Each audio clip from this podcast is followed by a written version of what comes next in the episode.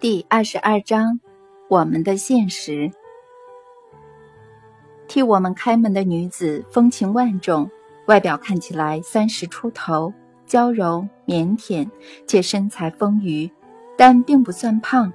她轻薄的长袍还保留了，或甚至凸显出能让所有男人为之疯狂的曲线，一览无遗。他的娃娃音和欢迎我们的笑容。立刻让我们感到保质如归。你们好，远道而来的旅人，请进，请进。斯维拉娜跟我说过你们，她说你们想到市区逛逛，到餐厅好好吃顿饭。没错，这些地方都要去，而且一定要跟你们两个美女去。弗拉基斯拉夫兴奋地说。我亲爱的斯维拉娜呢？不一起出去玩吗？我们哪有时间跟谁出去玩啊？看来我们都要等一辈子了。还等什么？我这不就把朋友带来了吗？他是西伯利亚人，百分之百的企业家。自我介绍一下吧。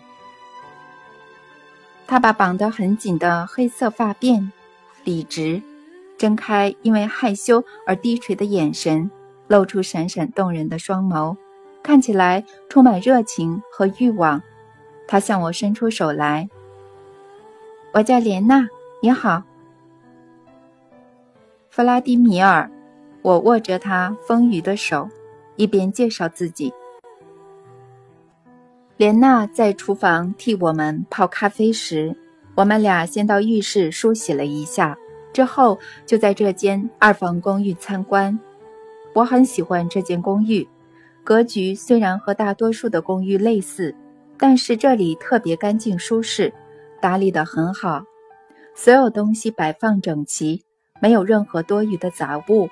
卧房贴着绿松色的花纹壁纸，窗上挂着颜色相称的拉边窗帘儿，地毯和大床单都是同个色调。这种颜色加上有条不紊的摆设，让人有种放松的感觉，仿佛要人入睡似的。我们后来走到一间比较大的房间，在扶手椅上坐着休息。弗拉基斯拉夫打开女主人看起来不便宜的录音机，开口问我：“你觉得女主人如何？”“很好啊，只是他怎么没有结婚呢？”那为什么其他几百万个女人都没结婚呢？你难道没听过我们男人不够娶所有女人吗？我听过，但他不一样，他真的很棒，把家里打理得很舒适。是啊，打理得很好，他的收入不差，是个优秀的美发师，不是一般的美发师，应该说是发型设计师。他参加过大大小小的比赛，很多比较有钱的妇女都会排队出高价请他服务。说不定他很风骚，一点也不风骚。呃，斯维拉娜跟我说过，他们还在读书的时候，莲娜曾和一位成绩很差的学长交往，但在毕业后就和对方分手了。可是那个男的对她穷追不舍。还会去殴打那些想跟她约会的男生，他就曾在莲娜的面前把好几个男生和他们的朋友打得很惨，还因为打群架而闹上法庭好几次。他对那个男的很愧疚，所以从没说过对他不利的证词，总是说自己当时意识不清，什么都不记得了。他只有一次把人打到重残。而遭到判刑，因为对方有个位权高重的老爸，那就是他性冷淡，不需要男人。性冷淡？怎么可能？你难道没注意到他看你的眼神吗？感觉像蛇要把小白兔吃了，可以立刻跟你上床。你太夸张了，别挑了，好好享受。把我当下吧。我们说好要来放松的，那就好好放松吧。莲娜把咖啡放在精美的托盘上，端了进来，身上换了一袭漂亮的贴身长衫，脸上也化了淡妆，看起来比刚刚更好看。她问我们：“如果你们想吃点东西，我可以马上弄给你们吃。”不用了，弗拉基斯拉夫回答：“我们去餐厅吃吧，帮我们打给这里最好的餐厅。”订四个人的位置。我们喝咖啡的时候，莲娜打电话给餐厅，请一位显然认识她的工作人员定位，因为她和对方讲话的时候是用你。她吩咐对方：“你帮我找个好位置。”我带了几位不错的男伴。莲娜先开车载我们在市区绕绕，看看周遭的环境。参观当地的著名景点，到餐厅的时候已经傍晚了。一位举止大方、身穿名贵制服的门童替我们开门。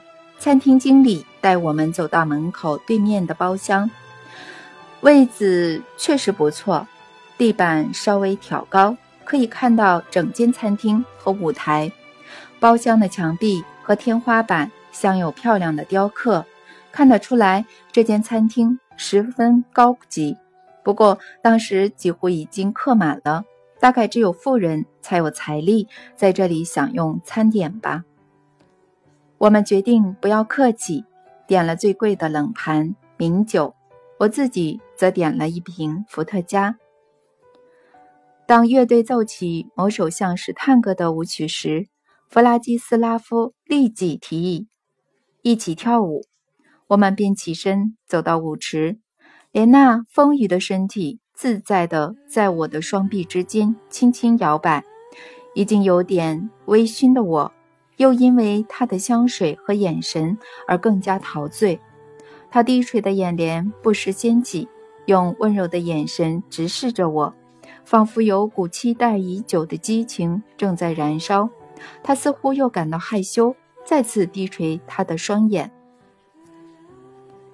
当我们回到位置上时，我已经把所有的痛苦和追求都给忘了。喝酒的感觉真好，谢谢弗拉基斯拉夫、莲娜，还有他们安排的一切。所以说，生活还是可以过得很好，只要不要追根究底，好好享受生活就行了。我替所有人倒酒，给自己添了伏特加，但就在我要让大家喝酒。准备举杯敬酒时，弗拉基斯拉夫打断了我。他跟斯拉维娜跳完舞后回来的眼神就有点紧张。他当下点起一根烟，烟灰掉进了沙拉。他没等任何人说话，自己就喝了一口红酒，不发一语，还在椅子上磨蹭。我才想拿起酒杯，准备说敬酒词。他却开始喃喃自语：“等一下，呃，有一件事很重要，我们出去谈谈。”他没等我回答，猛然起身走人。两位女孩，你们待在这里，自己聊一下八卦，我们很快回来。我们走到宽敞的餐厅大厅，弗拉基斯拉夫示意要我走到喷泉后方最远的角落。他压低音量，用咒骂的语气，一口气说出来：“他是个婊，你说的没错，臭婊。谁是婊？要是你和斯拉呃斯维拉娜搞砸了，也别坏了今晚别人的志兴致。不是斯维拉娜，是莲娜设局给我们跳，应该说是要设计你。”我也跟着受害，但我不会丢下你不管。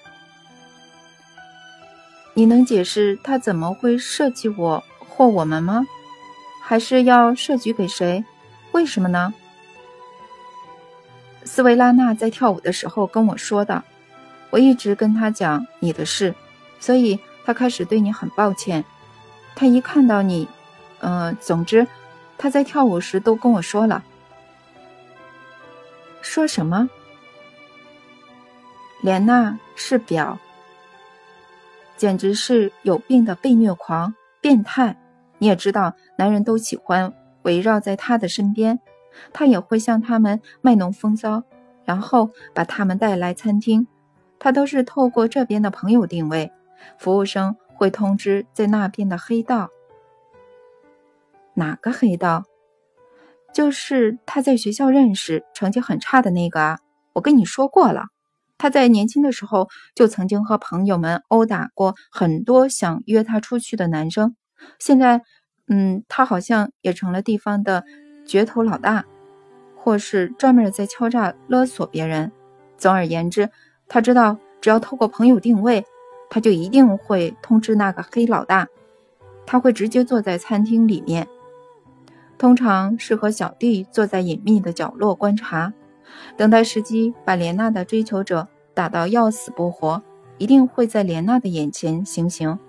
他会因此感到非常兴奋，甚至那个高潮。斯维拉娜说，他已经到了病态的地步。他有次向斯维拉娜承认，他有时候会因为这个嗯过程而达到高潮。所以，那个成绩很差的男人为什么要这么做呢？谁知道为什么？没有必要知道。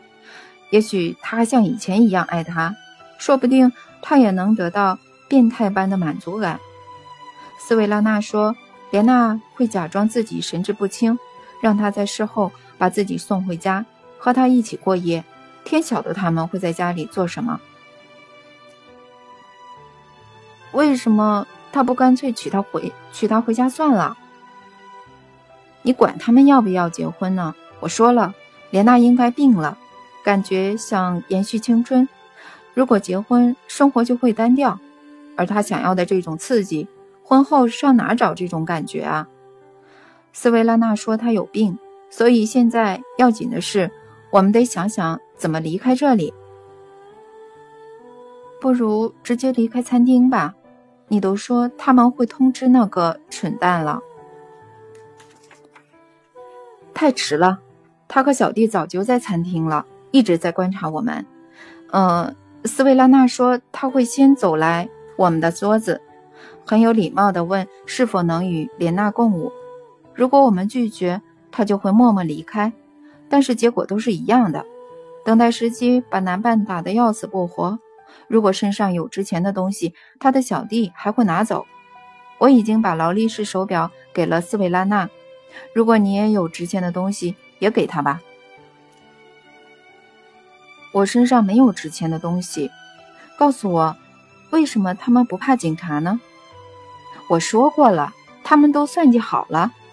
呃，他们有律师，呃，不止这样，他们还有办法让这一切看起来像是他们是在保护女人不受到骚扰。所以莲娜都不说话作证吗？那个表会闭嘴，假装什么都不记得。假装自己休克或昏倒，都是我的错，中了他们的圈套。不过似乎有个办法。嗯，我想到了，我们可以制造一些事端、争吵或大打出手，让警察把我们抓走。我宁愿待在拘留所，缴点罚款，至少不会被打到残废。不要，我才不要，因为他们惩罚自己。不如我们俩走暗道出去，你再打电话给斯维拉娜，帮他叫计程车。我们走不了了，他们已经坐在那边了。只要一走，就会被他们抓回来，这样下场会更惨。他们还可以说我们不付钱就想走人。如果没有办法，那就豁出去，跟他们玩到底，至少玩玩这些混蛋。让他们穷紧张也好，可惜今晚就这么废了。原本心情还是不错的。你说现在要怎么豁出去？喝得痛快，把一切都忘掉，趁这个机会好好放松。只是你不要表现出很紧张的样子。我紧张什么？我担心你啊！走吧。我们回到座位上，餐厅的宽敞和金碧辉煌与女士雍容华贵的打扮相辉映。他们看起来佩戴的都是货真价实的饰品。现在很多年轻貌美的女性，在彬彬有礼的男士面前也会佩戴贵重的饰品。他们是寻欢作乐的新俄罗斯人。但他们也代表了俄罗斯，俄罗斯也在狂欢。做他能做的，潇洒又有胆识，这种胆识一定会显露出来。只是现在是用端庄的雍容华贵显现。当我们回到座位时，我立刻把酒倒满，对着大家说：“我们敬满足，希望我们在座的每一个人都能为。”别人至少带来片刻的满足，敬满足。我和弗拉基斯拉夫把酒喝完，而两位女士只喝了半杯。我把椅子紧紧靠向莲娜，迅速地把她搂住，一手放在低胸装露出一半的胸部上，在她的耳边轻轻对她说：“你真是漂亮的可人，莲娜，你一定会是个好妻子、好母亲。”他一开始因为我搂住他，又把手放在他的胸部上而感到难为情，想要挣脱，但是他没有推脱下去，反而把头微微靠在我的身上。一场顺着他们或他的好戏上场了。我接着尽情地陪他们玩，自己也不知道为什么要这样做，仿佛就顺着某人或某种黑暗力量的意思。迎接悲惨的下场，而下场很快就来了。一位身材魁梧、脖子粗得像牛的男子，从舞台旁边的座位上起身，站在原地，紧盯了我们好一阵子。而当音乐响起时，他扣起西装外套，昂首阔步地朝我们的桌子走来。他走到一半。玉突然停了下来，目不转睛地盯着另一个方向。餐厅的顾客也纷纷转头，几位男女甚至站了起来，仿佛有什么东西惊动了他们。我跟着大家的视线看去，却被眼前意外的情景给吓傻了。阿纳斯塔夏正从门口走向舞台，而他轻快的步伐。甚至可以说是很有挑战性的轻快步伐，还有她的服装，都让在场的人无不感到惊讶。看看她穿了什么，她还是穿着那件干净的旧短衫、裙子和妈妈的头巾。但是这一次，这些服装看起来像是全世界最有名的设计大师大发灵感后特别为她量身打造的超级穿搭。把我认为至今最讲究又时尚的女装都比了下去。我会有这样的想法，是因为她平凡的服装加上了不平凡的饰品吗？还是她的步伐或表现出来的举止呢？阿纳斯塔夏的耳垂挂着两个小小的绿枝，似乎是用夹的，上面有如羽毛般的针状叶。头上戴着编成辫子形状的草冠，将她浓密的金色秀发盘住。草冠上有一朵小花，如红宝石般在头上闪闪发亮。她化了妆，眼皮上带有绿色的眼影。她的裙子和以前一样，只是开叉至大腿。头巾。打了结，绑在腰上，这样出其不意的打扮，配上她用粗麻布做成的包包，既突出又时尚无比。他将粗麻布的其中两角用带着树皮的树枝与另外两角绑住，然后又用草编的带子固定，做成一个嬉皮风格的包包。整体的服装加上他自在。又有自信的步伐，只恐怕超级名模和时尚名模特都望尘莫及。阿纳斯塔夏走到舞池时，几对男女已经跳起某种轻快的舞蹈。阿纳斯塔夏也立即开心地随着音乐转了几圈，舞动她的全身，她的四肢跟着灵活的身体摆动，舞出各种优美的动作。他接着把双手举起，拍起手来，开怀大笑，在场跟着响起了众多男士的掌声。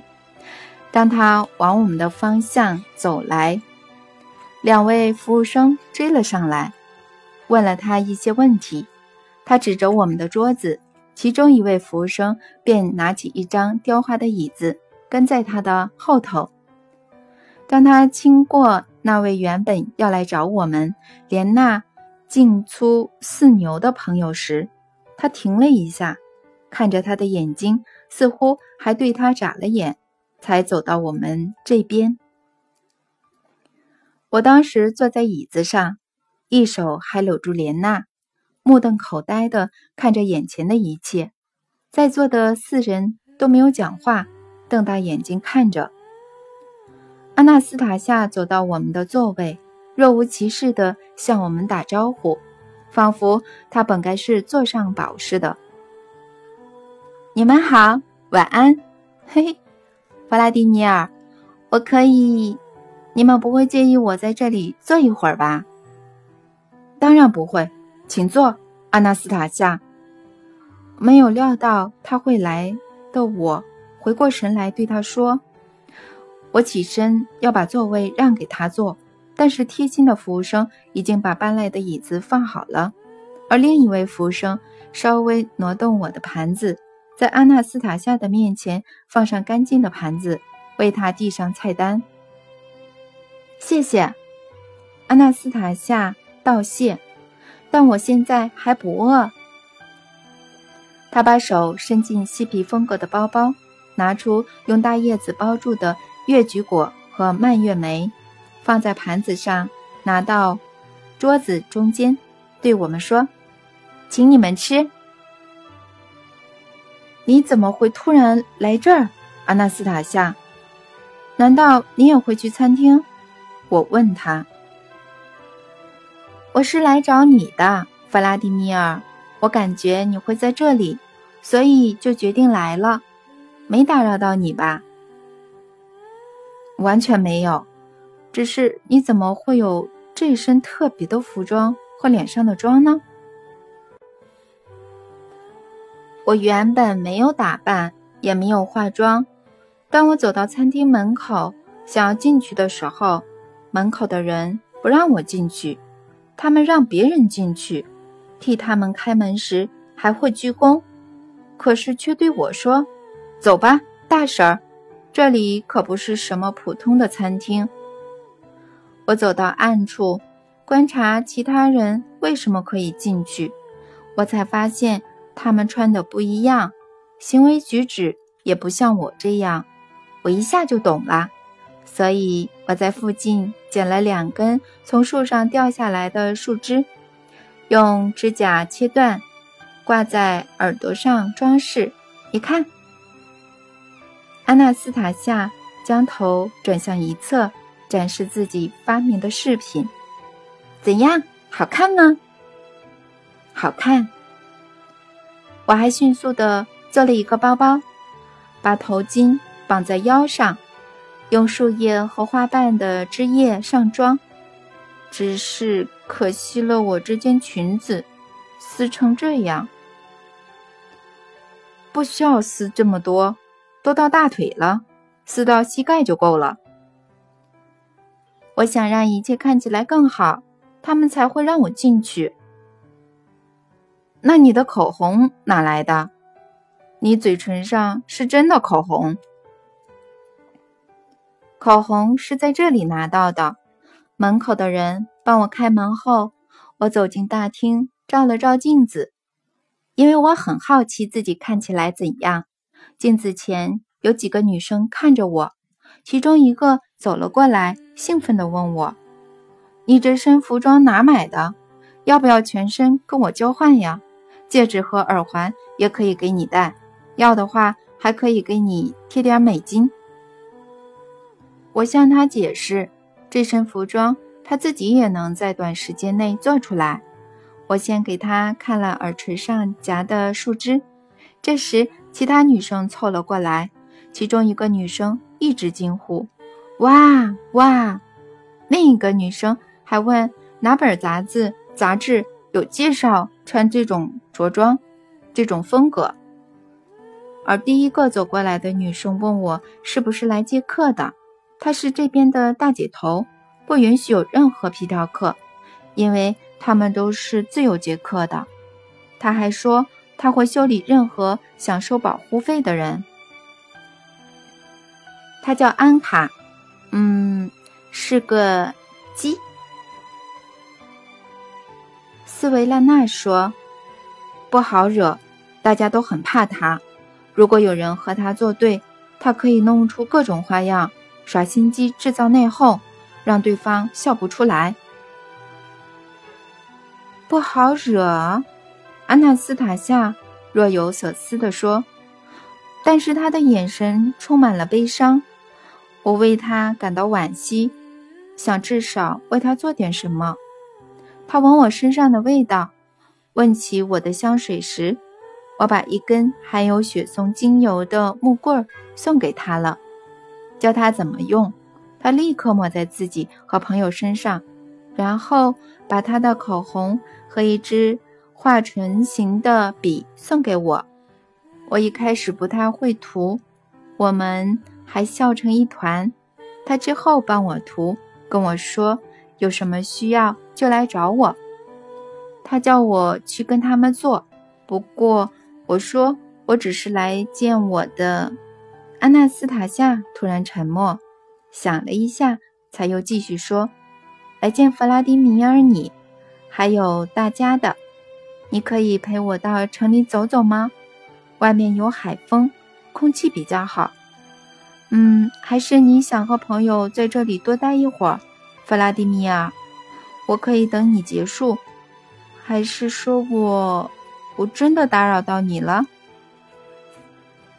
完全没有，阿纳斯塔夏，见到你太开心了，只是一开始没有想到你会来。真的吗？所以你可以陪我到海边走走吗？你希望我们两个人，还是大家一起呢？安娜斯塔夏，我们两个就好。但是要离开这里可没这么简单。莲娜的朋友已经朝我们走来，他似乎也因为安娜斯塔夏的突然现身而久久无法回神。应该早点走的，我心想。但是来不及了，他们就要上演那那出邪恶的戏码了。莲娜看起来早有心理准备，挺直身子坐着，眼神低垂，梳着头发，如同一幅画似的。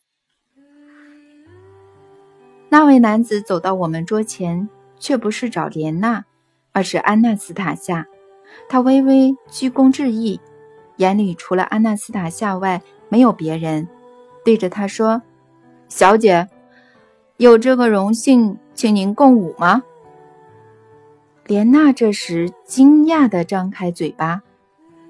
安娜斯塔夏起身，笑着回答他：“谢谢您的邀请，请坐我的位置吧。他们就少您一个了。我现在没有心情跳舞，我刚刚才决定和我的我的男伴到外面走走。”呼吸新鲜空气。他按照阿纳斯塔夏的话坐到他的椅子，眼神却没有片刻离开过他。我们两个往门口的方向走去。我决定离餐厅越远越好，顺着阿纳斯塔夏的意先走一会儿，再叫计程车回家。那时晚上十点左右。我们走到幽暗的林荫小径。再往下走到充满石砾的岸边，我们连水都还没有碰到，就听到刺耳的刹车声。我回头一看，发现一辆吉普车停在上头的路边。五个身材魁梧的男子朝我们的方向走来，其中四个把我们团团围住，第五个站在稍微远一点的地方。我发现他就是脖子粗的像牛、成绩很差的那位男子。他先开口说话：“嗨，像个男人，该回餐厅了，女士都在想你。”我没有回答他，他又对我说。你是耳聋吗？我说你最好给我回去。你勾搭其他女人，还中途离席。我们现在就让你回去。离我最近的彪形大汉往前靠近一步，而我决定大喊：“快跑，阿纳斯塔夏！”我决定先下手为强，要拼到最后一刻，好让阿纳斯塔夏逃走。我试图先打向。我逼近的男子，可是他抓住了我的手，往我的丹田揍，接着打我的脸。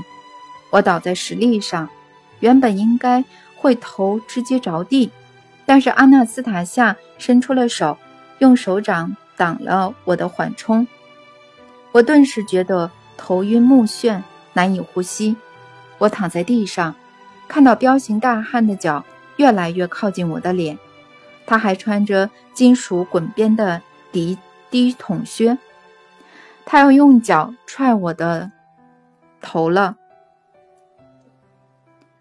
我的脑袋闪过这个念头，他越走越近，抬起了脚。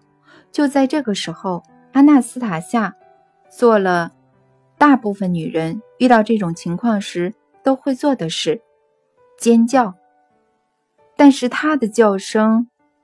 只有一瞬间是正常的叫声，随后转成只听见嘴唇有动作，听不见却足以震破耳膜的声音。我看到包围我们的男子丢下手上的东西，捂住耳朵，其中三人跪在地上，蜷曲着身子，而阿纳斯塔夏用手捂住我的耳朵，深吸一口新鲜的空气后，又放声大叫。他的叫声显然与超音波类似，让原本靠近我们的所有男子都跪在地上，蜷曲着身子。他们不知道这个刺耳、难以忍受的叫声从何而来。即便隔着他的手掌，我也能感受到刺耳的震动。虽然可能不像其他人感受那么强烈，但我仍感到疼痛。我接着看到一群女子从上头的马路冲了过来。阿纳斯塔夏不再大叫，放开双手。我坐到石头上，向我们跑来的女子个个手拿武器，一个拿酒瓶，一个拿轮胎扳手，一个拿警棍，一个拿很大的烛台。走到最前头的是，呃，基安卡。他手里拿着破掉的香槟酒瓶，他们开来的两台日古力汽车就停在吉普车旁，后方又走来一个身材丰腴的女性，身上还穿着睡衣，看来是起床来不及换装就直接过来了。大姐头应该是用了什么方法拉了警报，把所有的好姐妹找来围视。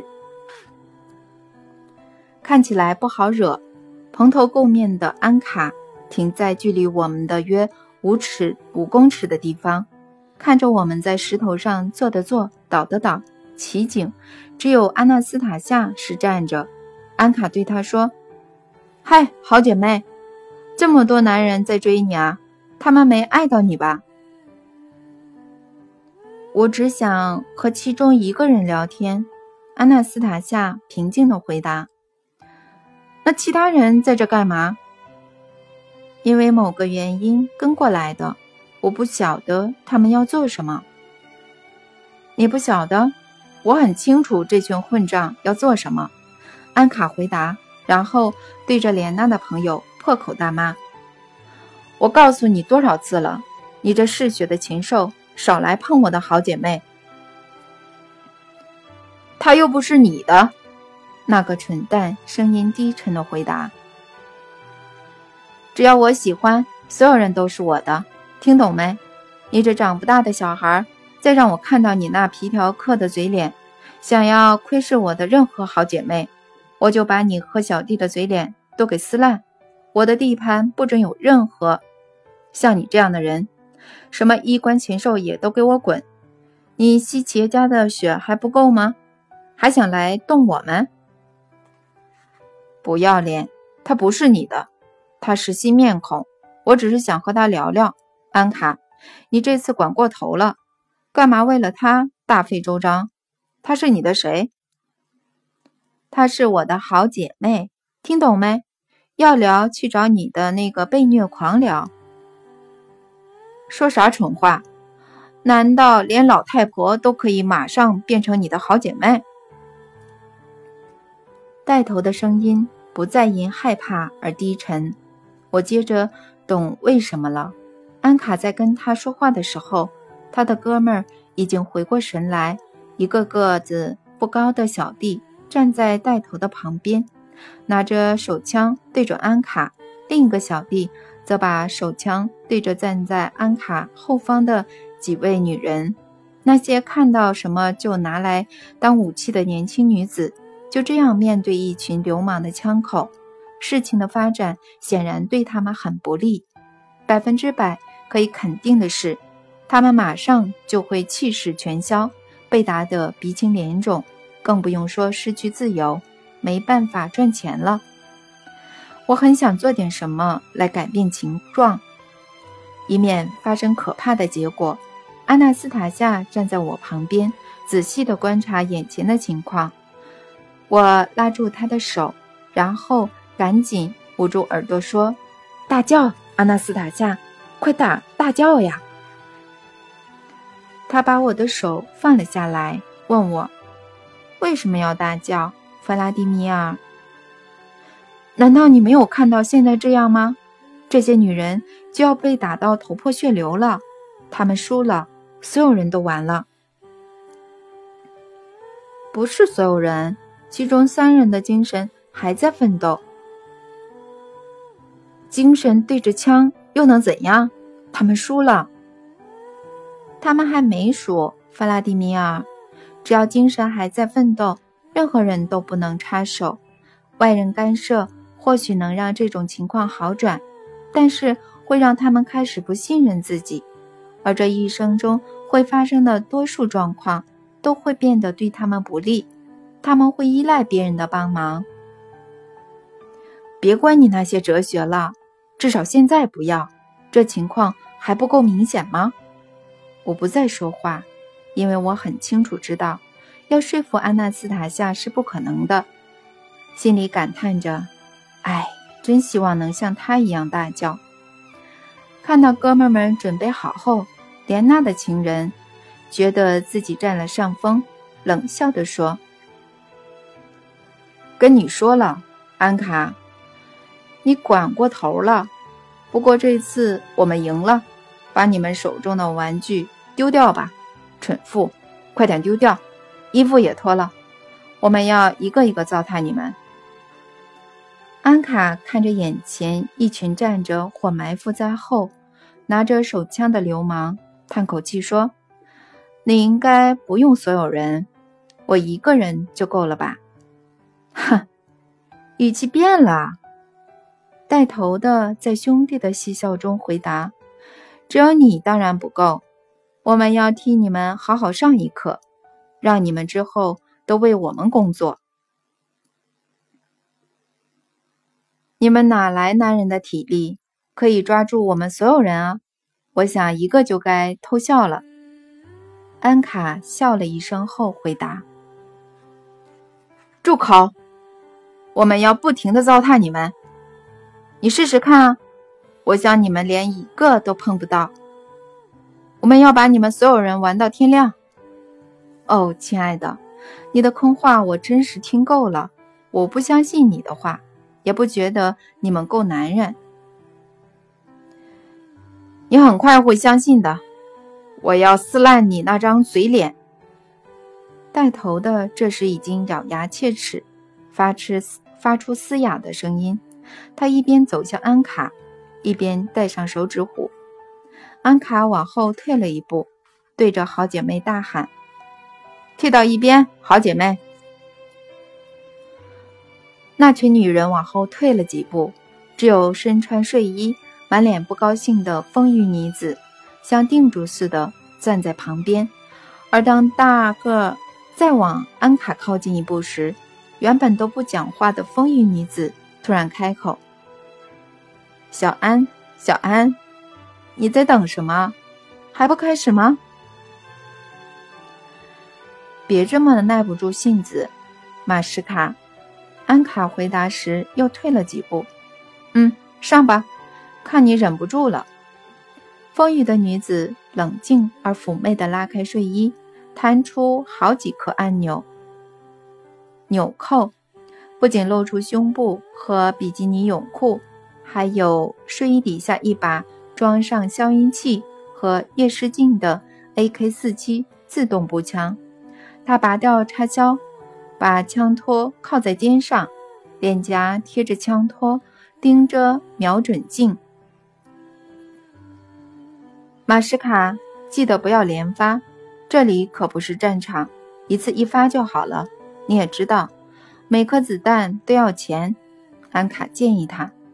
嗯，马什卡回答，眼睛仍盯着瞄准镜。他立即连发了五次，间隔大约一秒钟。但是也太迟了吧！第一发子弹把带头的鞋后跟射烂了，似乎伤到了他的脚。他一拐一拐往海水的方向逃走，其他四发则与每个流氓擦身而过。他们赶紧躲到石头后方，而身边没有石头的人只能趴在地上。小安叫他们爬进水里。不然可别怪子弹反弹伤到他们了。”马什卡说，手里还拿着步枪。听到没有，亲爱的？快点爬进水里！我们马什卡的子弹不长眼，被射到的话，他还真的不知道怎么负责哦。安卡温柔地提醒几个已经爬到水边的大块混混。过没多久。他们所有人和带头的都已站在水里，水深齐腰。安卡走向阿纳斯塔夏，他们默默看着彼此一阵子，没有人开口说话。安卡先语气带点难过的小声说：“好姐妹，你想和朋友在这边散步，去吧。今晚很美，很安静，又很温暖。”是啊。有宜人的海风吹进城里，阿纳斯塔夏回答，又接着说：“安卡，你很累了，或许你该回你的花园休息。也行，可是我很对不起自己的姐妹，痛恨那些男人。跟我说，你是乡下来的吗？嗯，在乡下过得好吗？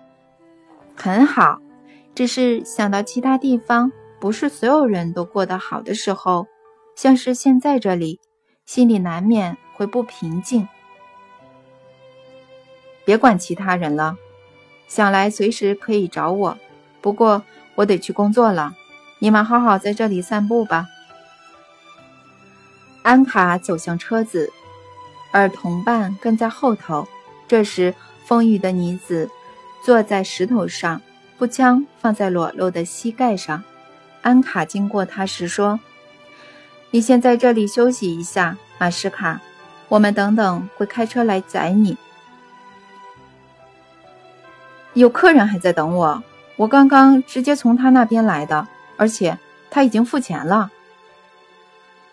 我们会照顾你的客人，说你肚子不舒服，说你喝的香槟品质不是很好。”我是喝伏特加，只喝了半杯，那就是吃了什么东西？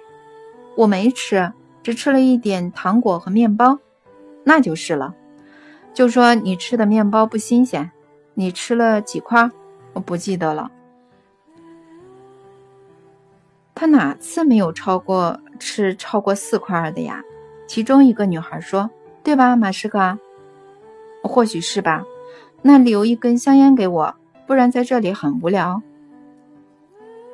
安卡把一包香烟和打火机放在他旁边，女孩继续往前走。声音从海上传来：“你们做什么？要把石头上那个女的留在这里？”“对，亲爱的，她会留在这里。”安卡回答。“我早跟你们说了，一个人对付你们就够了。你们要我们所有人，现在你们连一个都应付不了了。”还被嫌无聊，兄弟们，如果他们知道你们的厉害，如果知道，以后不会有人想跟你们睡了，就算你们倒贴钱也不会。无法消音的子弹迅速间隔一致的从石头的方向射来，在水面上激起五个水花，落在每个男子的身旁。他们因此退得更远。安卡转过头来警告他们：“小朋友，你们在这儿别惹到马什卡哦。如果喜欢一个人，要对他温柔、贴心一点，像狗一样忠心耿耿。喜欢一个人就要这样，懂了吗？不管谁都一样。”他爬上通往路面的斜坡时，突然大声。而伤感地唱起歌来。小径杂草丛生，亲爱的曾走过。那群年轻的女人爬上斜坡，跟着歌声继续她那难过又伤感的唱腔。长满青苔的杂草，她与其他女人走过。亲爱的，你去哪了？